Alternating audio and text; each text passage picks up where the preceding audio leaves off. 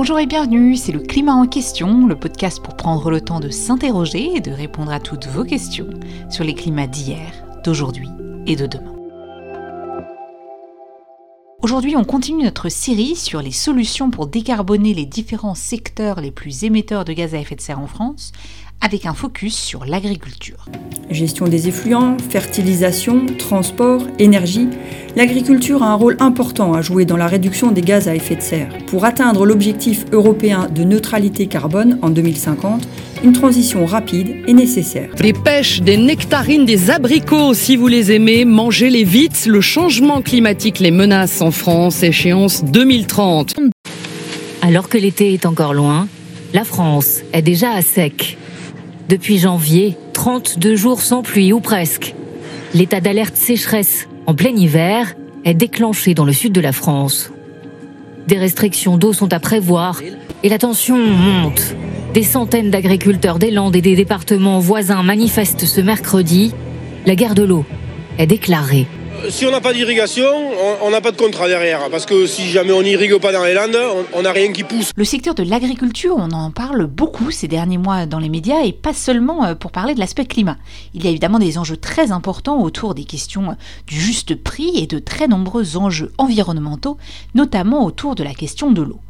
Aujourd'hui, on revient en détail sur ce secteur pour se demander comment il est possible de le décarboner tout en assurant une transition juste et concertée avec l'ensemble des acteurs du secteur. Et pour en discuter, j'ai le plaisir de recevoir Claudine Fouchereau. Bonjour, bienvenue dans le climat en question. Bonjour. Alors vous êtes directrice du programme agriculture et forêt au sein d'I4CI, qui est l'Institut de l'économie pour le climat. Et aujourd'hui, vous allez donc nous éclairer sur ce secteur de l'agriculture. Et pour commencer, est-ce que vous pouvez déjà nous décrire combien est-ce que ce secteur pèse, enfin ce qu'il représente, dans les émissions de gaz à effet de serre en France aujourd'hui? Alors ça, dépend en fait de comment on compte. Si on, on regarde vraiment les émissions des exploitations agricoles en France, c'est 18% des émissions euh, de gaz à effet de serre, soit euh, à peu près 80 millions de tonnes de CO2 équivalent euh, par an. Par contre, si on a une approche empreinte carbone, c'est-à-dire qu'on s'intéresse vraiment aux émissions de notre alimentation, en prenant en compte tous les maillons de la chaîne alimentaire, la production euh, d'intrants, la transformation, la distribution, le transport, en prenant en compte aussi euh, les importations et les exportations. Là, c'est beaucoup plus, c'est le double. On parle de 160 millions de tonnes équivalents euh, par an. D'accord, donc ça dépend comment on compte, mais quand même pour bien comprendre, et vous l'avez déjà un petit peu mentionné, qu'est-ce qu'il y a derrière ces émissions? Qu'est-ce qui produit des gaz à effet de serre dans l'agriculture?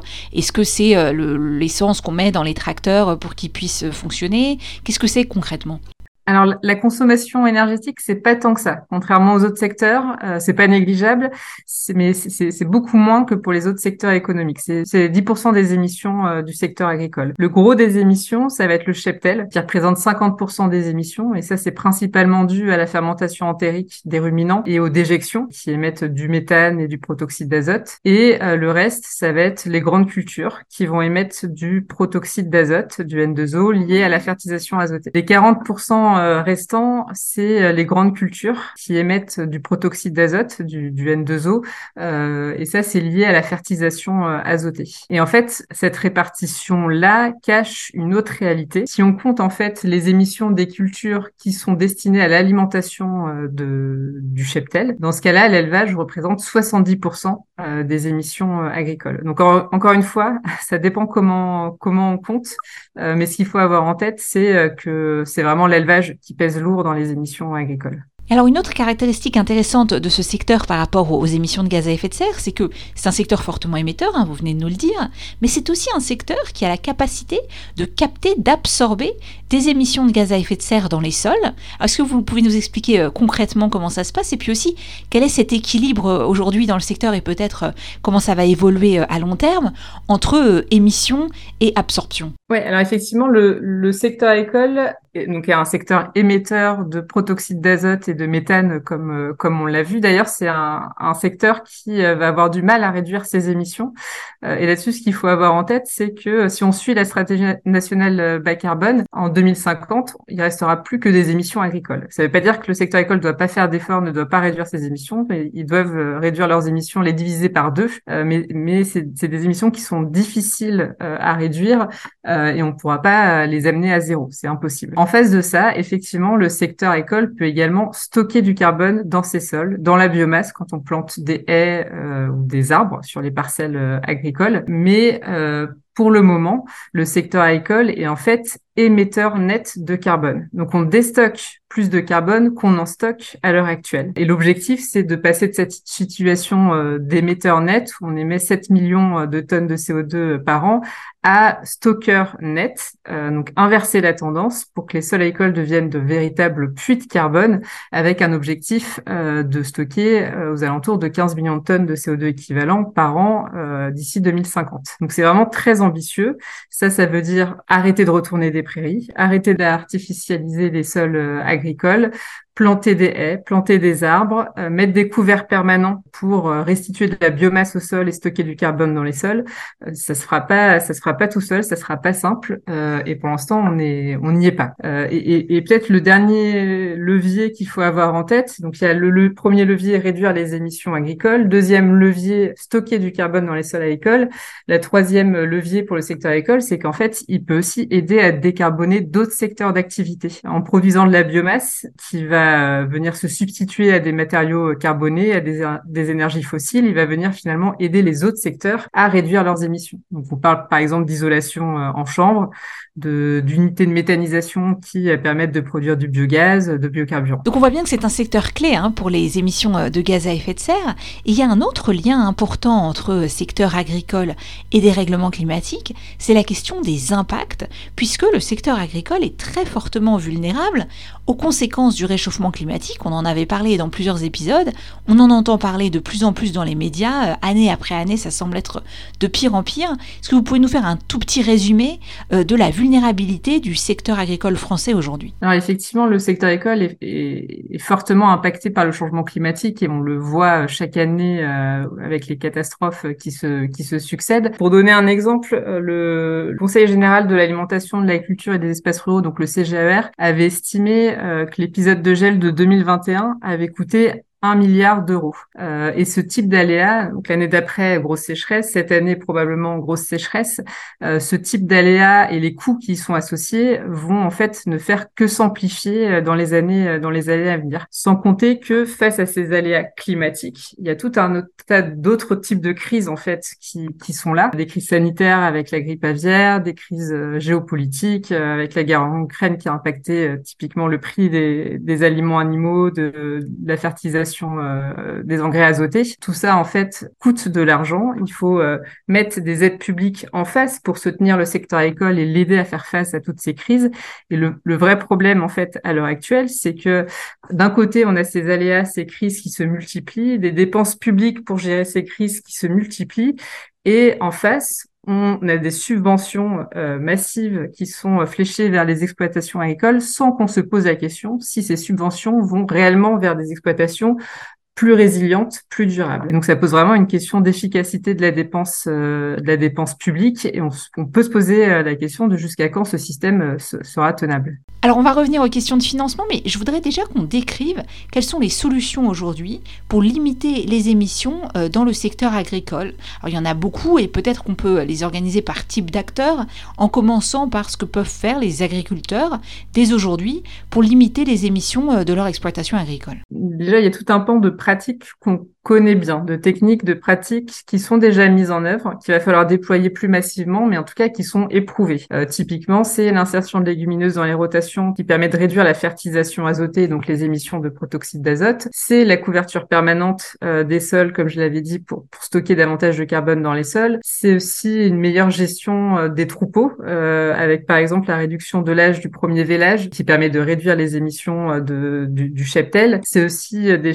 améliorations, changements des alimentaire pour réduire euh, la fermentation entérique des, ruminants, c'est planter des haies, planter des arbres. Ça, c'est des pratiques qu'on connaît, qui fonctionnent, euh, mais qui sont pas si simples à mettre en œuvre, qui ont un, coût, euh, qui nécessitent de la formation, qui nécessitent parfois de la prise de risque, de l'investissement de la part des agriculteurs, et donc faut les aider, soutenir le déploiement de, de ces pratiques. Là-dessus, nous, on a développé un outil, le label bas carbone, avec euh, les filières agricoles et le ministère, qui vise à quantifier l'impact climat de ces pratiques sur une exploitation dans le but de rémunérer ces réductions d'émissions et donc créer une vraie incitation économique pour les agriculteurs à mettre en place ce type de pratique. Mais quand on met tout ça bout à bout, c'est très bien, il faut le déployer, il faut les déployer ces pratiques-là, mais ça suffira pas. à, la louche, euh, même si c'est pas facile à estimer, euh, ces pratiques mises bout à bout peut permettre de réduire de 20% les émissions. Quand j'ai dit qu'il fallait diviser par deux les émissions euh, d'ici d'ici 2050. Après ça, qu'est-ce qu'on a? On a des nouvelles techniques, nouvelles technologies qui sont expérimentées pourraient être source de solutions demain. On parle par exemple d'additifs pour l'alimentation animale qui pourraient permettre de réduire la fermentation entérique. Mais euh, ces, ces, nouvelles techniques, il faut euh, s'assurer qu'elles euh, n'ont pas d'impact sur la santé, sur le bien-être des animaux, sur la biodiversité. Et c'est des techniques qui sont au stade de la R&D. Donc miser tous nos espoirs sur ces nouvelles techniques, technologies qui sont pas encore éprouvées, c'est c'est risqué. Et du coup, le dernier levier qui nous reste, si on veut être sérieux et, atteindre les objectifs qu'on s'est fixés, c'est en fait toucher au, mix produit, ne pas simplement réduire les émissions du blé, du lait, de la viande, c'est changer en fait les quantités de blé, de lait, de viande qu'on va produire. Et en l'occurrence, le levier indispensable à actionner, c'est réduire le cheptel, qui, comme je l'ai dit au début, le secteur de l'élevage, c'est vraiment le secteur émetteur dans l'agriculture. Et donc, il n'y a aucun scénario de transition qui arrive à atteindre les objectifs climatiques qu'on s'est fixés sans toucher à ce levier-là, baisse du cheptel. Alors, ça varie d'un scénario à l'autre de moins 20% à moins 70%, euh, mais il va falloir en tout cas actionner ce, levier quoi qu'il arrive. D'accord, donc en gros, il ne s'agit pas de continuer à faire pareil, mais en faisant un petit peu mieux, en réduisant un petit peu les émissions, euh, grâce aux exemples que vous nous avez donnés euh, sur la gestion des élevages et éventuellement leurs différents régimes alimentaires. Il s'agit vraiment de changer profondément ce qu'on produit, et ça, ça nous amène à la question du rôle des consommateurs que j'allais vous poser. Qu'est-ce que peuvent faire aujourd'hui bah, les gens comme nous qui mangent tous les jours pour aider à, la transformation et à la décarbonation du secteur agricole? Qui dit euh, réduire le cheptel dit derrière réduire la consommation en fait de produits euh, animaux et c'est vraiment le premier levier. Et si on le fait pas, ça veut dire qu'on réduit le cheptel d'un côté, qu'on réduit pas la consommation de l'autre, donc on augmente les importations. Et d'un point de vue euh, climat, on n'aura rien gagné. Donc vraiment le premier levier, le premier levier pour les consommateurs, c'est réduire la consommation de, produits animaux et c'est absolument pas ce qu'on observe à l'heure actuelle. La consommation de viande euh, ne cesse d'augmenter, contrairement à ce qu'on pourrait euh, parfois penser. Euh, alors, la consommation individuelle, euh, depuis quelques décennies, elle légèrement diminué, mais euh, elle stagne, voire elle, repasse, elle repart à la hausse depuis, depuis quelques années. mais à cela, en fait, à, côté de ça, en fait, il y a une augmentation démographique qui fait qu'au global, la consommation de viande ne, ne, fait qu'augmenter en France. Alors, elle se transforme. il y a moins de viande bovine, plus de viande de volaille, mais on peut pas substituer, même si la volaille émet moins que la viande bovine, ça, si, on substitue euh, toutes les démissions de viande bovine par de la volaille, on n'arrive pas à atteindre les objectifs. Quoi. Donc il faut vraiment une baisse globale euh, de la consommation euh, de viande si on veut si on veut y arriver. Quoi. En dehors de cette réduction de la consommation de viande, les autres leviers, c'est des choses qui sont déjà bien connues. Hein. Éviter les produits qui sont importés par avion, ça c'est l'empreinte carbone de ces produits-là est, vraiment importante. Éviter aussi les produits hors saison qui sont produits sous, sous chauffer. Les serres euh, sont, très consommatrices euh, d'énergie, donc très, très émettrices. Et puis aussi limiter euh, autant que possible le gaspillage alimentaire, ce qui permet de faire derrière des économies aussi de, CO2. Mais ce qu'il faut bien avoir en tête, c'est que ces changements de comportement alimentaire de la part des consommateurs, c'est pas si simple à obtenir et ça pourra pas se faire tout seul. Et en fait, il faut que tous les maillons euh, participent à l'effort euh, et, et, notamment, ça veut dire qu'il faut que les agro-industries et les distributeurs participent aussi à cet effort en proposant de nouvelles offres, en changeant les représentations sociales, en proposant plus euh, de plats euh, végétariens, en faisant davantage la promotion euh, de produits végétaux. Et, et, pour vous juste donner un, un exemple du, du, problème, pour donner un chiffre, en 2018, le, le budget de la publicité alimentaire était de l'ordre de plus d'un milliard d'euros. Et cette publicité concernait majoritairement des produits au Nutri-Score D ou E. Alors qu'à côté de ça, le budget des campagnes publiques nutritionnelles euh, est de l'ordre d'un million d'euros. Donc on voit bien le gap, on voit bien le poids des agro-industries euh, et le rôle qu'elles peuvent jouer pour changer les comportements alimentaires. Et il y a un vrai levier à actionner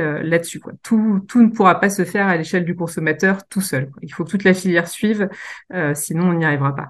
Alors là, on a parlé des solutions d'atténuation, donc pour limiter les émissions de gaz à effet de serre.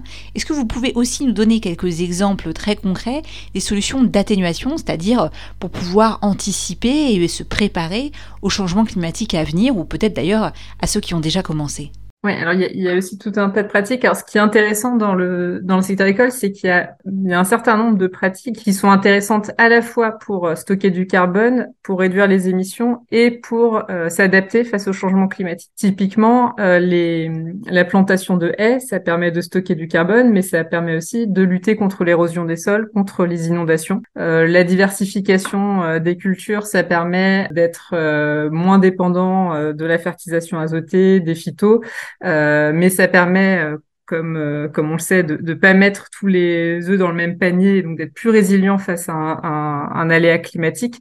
Donc il y a comme ça tout un tas de, de pratiques finalement qui jouent sur les deux tableaux, et ça c'est des mesures en fait sans engrais très intéressantes euh, qu'on on sait qu'on on peut pousser le curseur à fond mais ça va pas, ça va pas suffire. Enfin, il faut aussi mettre, euh, réfléchir à d'autres transformations pour être davantage résilient euh, face au changement climatique. Ça, ça, ça veut parfois dire déplacer, voire arrêter euh, certaines cultures. Typiquement le maïs euh, dans le sud-ouest, euh, très demandeur en eau, alors qu'on sait euh, qu'il y aura de moins en moins d'eau, ça, d'eau, ça pose, ça pose question en fait. C'est, c'est, c'est des cultures qui sont potentiellement pas tenables à long terme. et encore une fois, ça, ça, ça, demande, ces réflexions doivent impliquer l'ensemble des maillons, parce que dit, qui dit arrêter une culture ou déplacer une culture, ça veut dire déplacer des silos, des unités de transformation, et donc c'est toute la filière qui doit anticiper en fait ces transformations euh, ces transformations à venir, et ce qui n'est pas suffisamment fait, ce qui n'est pas suffisamment anticipé à l'heure actuelle par euh, par les acteurs de l'aval euh, notamment. Ensuite, il y a des solutions qui sont un peu plus controversées,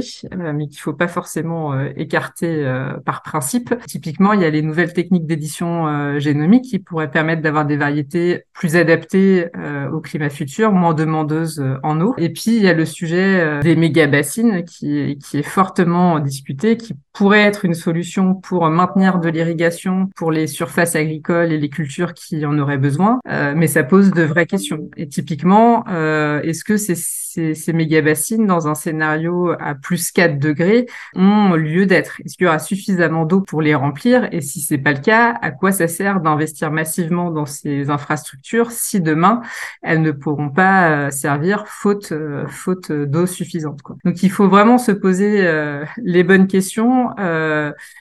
faire des études d'impact de, de, ces transformations, de ces nouvelles euh, technologies, en prenant en compte euh, différents scénarios euh, de réchauffement climatique, y compris euh, les plus pessimistes qui peuvent aussi arriver, et se poser la question si ces solutions sont pertinentes dans ce, dans ce futur-là. Et alors ça, ça nous amène à l'action de ce que peuvent faire les pouvoirs publics et les financements nationaux ou européens, puisque vous nous l'avez bien dit, hein, il ne s'agit pas de petits changements à la marge, il s'agit vraiment de transformer ce secteur agricole.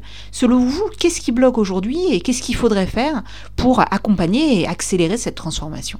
À mon sens, vraiment, l'argent, c'est le nerf de la guerre, mais c'est pas tant, en fait, un manque de, de financement en volume, mais plus euh, un manque de bon fléchage de ces financements. Euh, et pour donner quelques chiffres, euh, les, les subventions et exonérations d'impôts euh, qui sont euh, fléchées vers le secteur agricole, c'est 10 milliards d'euros par an. Sur ces 10 milliards, nous, on estime que seulement 700 millions d'euros sont explicitement fléchés vers des exploitations plus résilientes et plus durable, ce qui est très peu en fait, euh, ce qui pose la question de tout le de tout le reste. Pour donner un autre exemple, je parlais tout à l'heure de la baisse du du cheptel.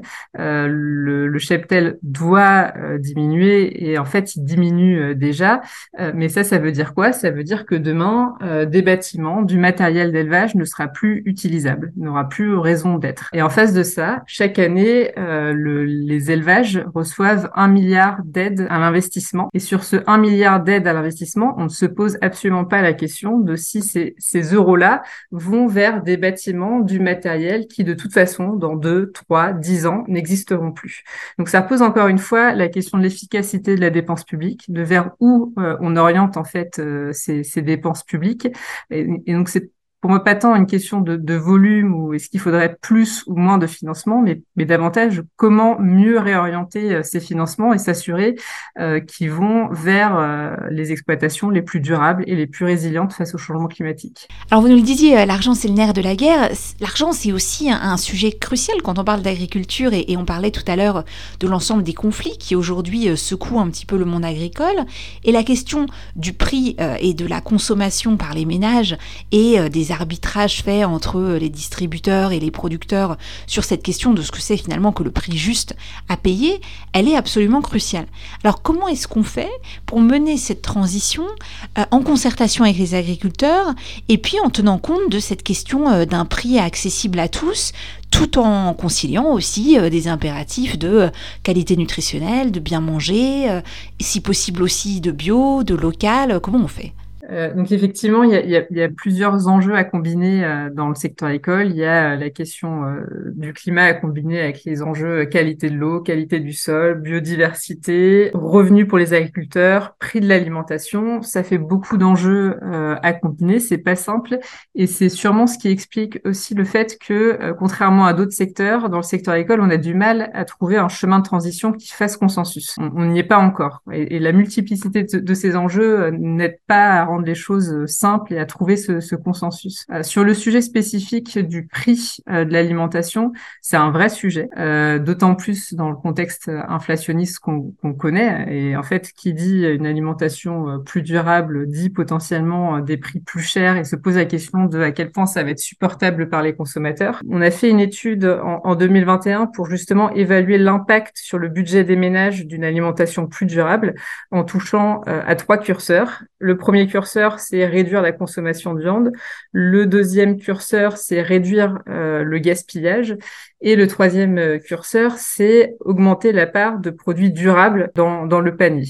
Euh, et donc, typiquement augmenter la part de produits euh, issus de l'agriculture biologique dans le panier. Et comme on sait euh, que les produits issus de l'agriculture biologique sont plus chers que les produits conventionnels, ce, levier-là en fait alourdit euh, vraiment le budget, le budget des ménages. Alors que les deux autres, réduction de la consommation de viande et réduction du gaspillage, va plutôt avoir tendance à réduire le budget alimentaire des ménages. Et au total, quand on active en fonction de jusqu'où on tire ces, différents leviers, euh, on, on, a une, une, fourchette en fait qui permet de réduire, soit de réduire de 30% euh, le budget des ménages, le budget alimentaire des ménages, ou l'augmenter euh, de 60% quand on euh, pousse à fond le curseur augmentation euh, des produits issus de l'agriculture biologique dans, dans le panier. Donc ce qu'on voit, c'est qu'il y a un vrai risque que ça alourdisse le, le, budget des ménages, que ce soit pas euh, tenable en fait pour les ménages les plus modestes et se pose alors la question de comment accompagner euh, ces, ces, ménages les plus modestes pour qu'ils puissent avoir un panier euh, plus plus durable avec les questions notamment des chèques alimentaires qui ont été mis sur sur la table à un moment donné puis puis retirés mais c'est typiquement en tout cas le type de de politique publique qui nous semble pertinente à réfléchir. Alors on voit bien qu'il y a vraiment une multitude de crises aujourd'hui au, sein de ce secteur agricole, à la fois des crises qui n'ont rien à voir avec le climat, euh, des crises qui sont là depuis longtemps, d'autres crises qui sont un petit peu nouvelles avec euh, les tensions géopolitiques liées à la guerre en Ukraine, mais à ces crises se rajoute l'impératif climatique à la fois pour réduire les émissions et pour se préparer aux conséquences du réchauffement climatique. Du coup, j'ai envie de, pour terminer, de vous demander finalement comment on fait, comment on fait dans le secteur agricole pour mener cette euh, transition, cette transformation euh, profonde de la meilleure façon possible, quoi, hein, avec une concertation pour que ça se passe bien euh, pour la plupart des agriculteurs?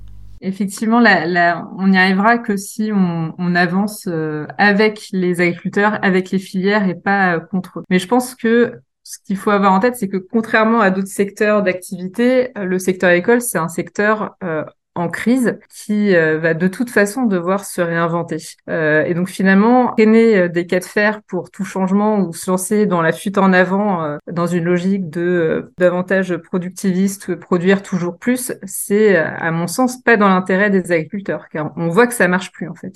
et, et c'est, quelque part, cette, le fait que le secteur soit en crise, c'est, justement l'occasion de, de se réinventer. Pour moi, la question à se poser, c'est pas tellement comment avoir le moins de transformation transformations à faire possibles, mais c'est plutôt comprendre quels sont les impacts socio-économiques de ces transformations nécessaires et comment on peut les accompagner au mieux. Il me semble que ça, c'est vraiment dans l'intérêt des agriculteurs et, des éleveurs. Eh bien, merci beaucoup d'avoir été notre invitée aujourd'hui, Claudine Fouchereau, et votre conclusion est particulièrement intéressante, je trouve, parce que elle fait écho à des conclusions qu'on a vues également dans d'autres secteurs, finalement, sur la nécessité de cette planification écologique. Il faut anticiper, il faut avoir les bons outils pour accompagner les acteurs de la filière, puisque la transition ne se fera ni toute seule, ni de façon euh, facile, et donc il faut absolument réfléchir à tous ces enjeux, et c'est ce qu'on essaye de faire dans le climat en question. Comme d'habitude, un grand merci également à Alexandre Carrier, Fabrice Étifier et Karim Baldé qui m'accompagnent pour la préparation de ces épisodes, ainsi qu'à Clément Sundung pour la musique originale de ce podcast fait maison. Et si vous aimez le podcast Le Climat en question, n'hésitez pas à vous abonner. On est sur l'ensemble des plateformes de podcast, on est également sur les réseaux Facebook, Twitter, Instagram, YouTube, LinkedIn, et vous pouvez nous retrouver également par email, le climat en question avec un S à decomail.fr. Je vous donne rendez-vous très vite pour un prochain épisode.